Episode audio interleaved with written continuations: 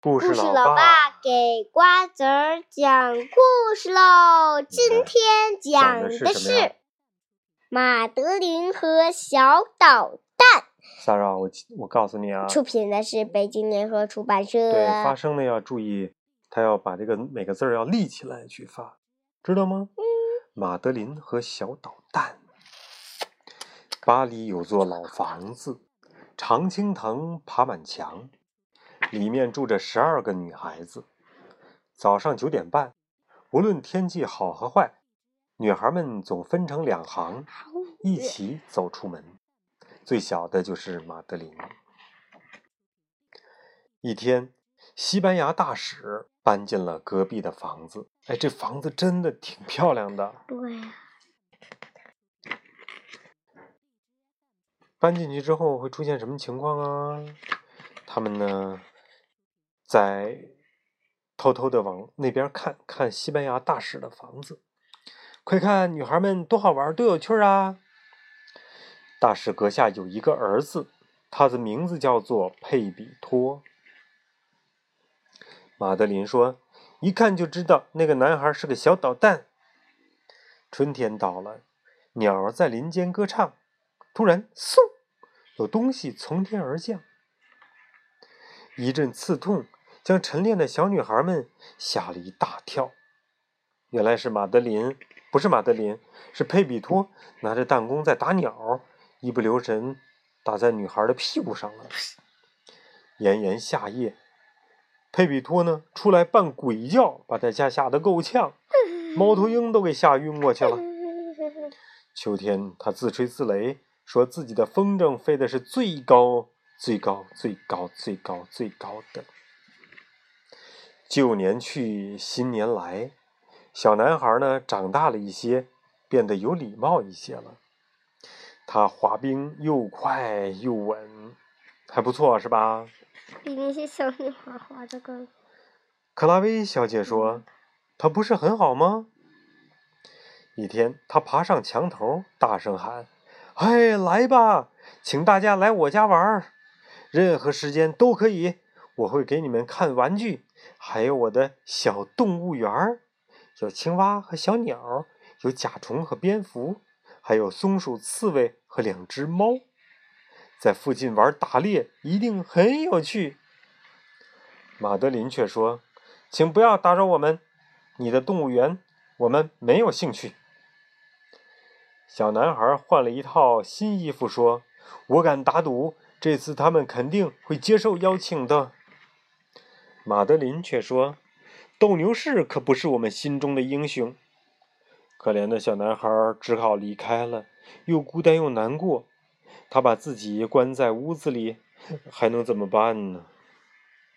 可是没过多久，他又恢复了原样，又淘气又顽皮。大使回家的时候，他在楼上往下浇水。大使一看，哦，下雨了，赶紧打开雨伞吧。克拉薇小姐说：“依我看，她得做点事情，消耗消耗精力了。一箱工具肯定能够吸引这个精力旺盛的小男孩。”于是他们出去挑了一箱工具。我就知道，听他干的多带劲儿，又是锤又是锯，忙个不停。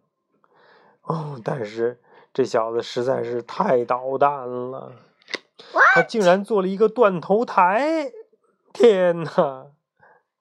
他把惊恐万分的鸡给了厨师，毫不心软。他吃光烤鸡、烧鸡和炸鸡。哦，这个气人的佩比托！一天，女孩们去外面散步，呼吸新鲜的空气。马德琳说：“哦，快看，谁在那里？”佩比托呢，扛着一个鼓鼓的麻袋。看这个家伙在干嘛呢？嗯，那里面其实是猫。哎，行。跟着他的队伍越来越长，越来越长，都是小狗。附近的狗全都跑了过来。嗯。看来我们确实误会他了。看，他在给小狗们送吃的，很多很多小狗 跟着他走了。男孩说：“我们玩追逐游戏吧。”说完，从袋子里放出了一只猫。太淘气了！狗呢，立刻就冲了上去，哇，围攻那只猫。这里没有树可以爬，猫呢，只得跳到佩比托的头上。只听那个可怜的小男孩哭喊着：“救命！救命！”在法国需要帮助的时候，只要有可能，就得这样去喊。卡拉威小姐立刻飞跑过去了，还好及时赶到，救下了小捣蛋。马德琳也救出了小猫咪。再见了，小狗菲多！再见了，小狗罗夫！回家吧，闹剧结束了。有人伤心，有人痛，太可怜了，佩比托被咬成那个德行。大使夫人抹着眼泪，感谢克拉薇小姐救了她的宝贝。大使说：“没有什么比隔壁女孩的探望更能让可怜的佩比托振作起来了。”于是克拉薇夫人说：“一次只能去一个人。马德琳小姐，你愿意第一个去吗？”于是马德琳踮着脚走进了房间，小声地说：“听得到吗，佩比托？你这个小捣蛋！看你对猫咪做的好事，哼，都是你自找的。”“呵呵，我再也不会伤害猫咪了。”佩比托说。“我发誓，我已经得到了教训，相信我，我会改变的。”“哎呀，天！”“嗯，太惨了。”“那好吧。”马德琳说，“希望你说到做到。”大家都看着呢，你瞧瞧，从前的野蛮人，现在呢改吃素了，天天带着厨师去买菜去。八个乌龟、小白兔和蝙蝠回到了以前生活的地方，他全给放了。佩比托很爱这些小动物们，连克拉薇小姐都说爱的过头了。女孩们大叫：“哦，不不！”马德琳说：“我知道该怎么去对付。”看大象啊什么的全跑出来了。马德琳告诉佩比托：“他不再是小捣蛋了。”他说：“你是我们的骄傲。”但是佩比多和马德琳。佩比托对佩比托，你是世界上最棒的男孩。他们一起回到家，吃了面包，刷了牙，然后上床睡觉了。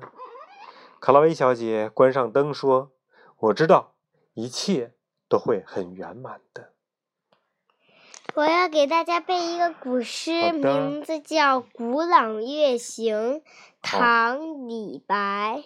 小时不识月，呼作白玉盘。又疑瑶台镜，飞在青云端。仙人垂两足。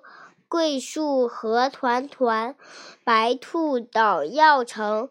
问言与谁餐？拜拜。拜拜。